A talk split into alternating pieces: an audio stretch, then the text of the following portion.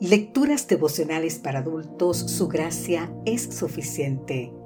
Cortesía del Departamento de Comunicaciones de la Iglesia Dentista del Séptimo Día Gascoy en Santo Domingo, capital de la República Dominicana. En la voz de Sarat Arias. Hoy, 18 de septiembre, en primera fila.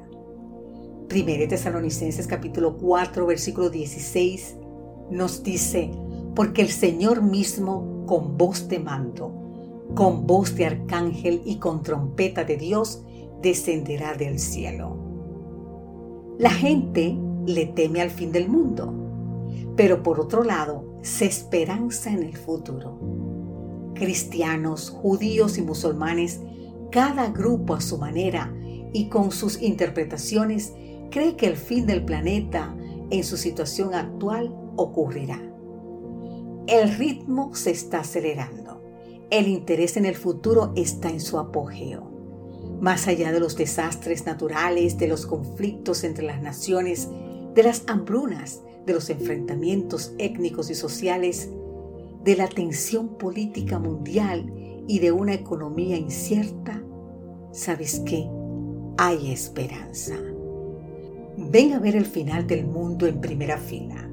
Así decía el cartel en la península de Yucatán, en el sureste mexicano, promocionado el día que marcaba el final de uno de los ciclos del calendario maya, es decir, el 21 de diciembre del 2012, y que disparó un boom turístico apocalíptico.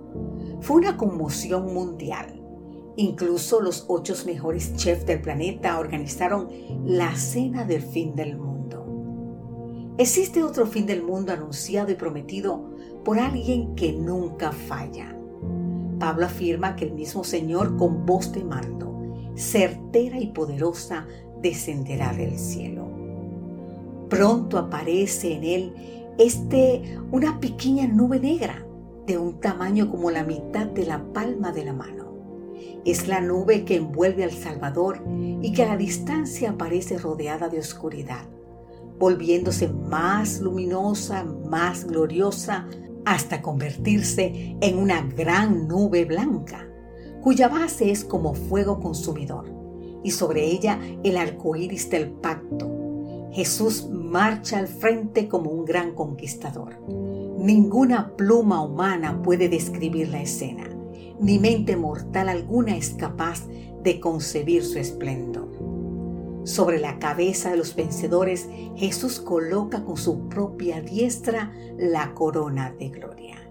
Te invito a leer sobre esto en el libro de la autora norteamericana Elena Edo White, Eventos de los Últimos Días, exactamente en las páginas 231, 232, 237.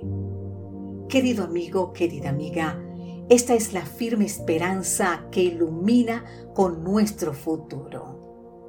El futuro tiene muchos nombres. Para los débiles es lo inalcanzable, para los temerosos lo desconocido, para los valientes es la oportunidad. Así dijo una vez Víctor Hugo. Sé protagonista, querido amigo y querida amiga, y asiste al fin del mundo en primera fila. Participa de la verdadera cena de las bodas del Cordero y de la iglesia. Que Dios hoy te bendiga en gran manera y quiero verte en aquella gran cena. Amén.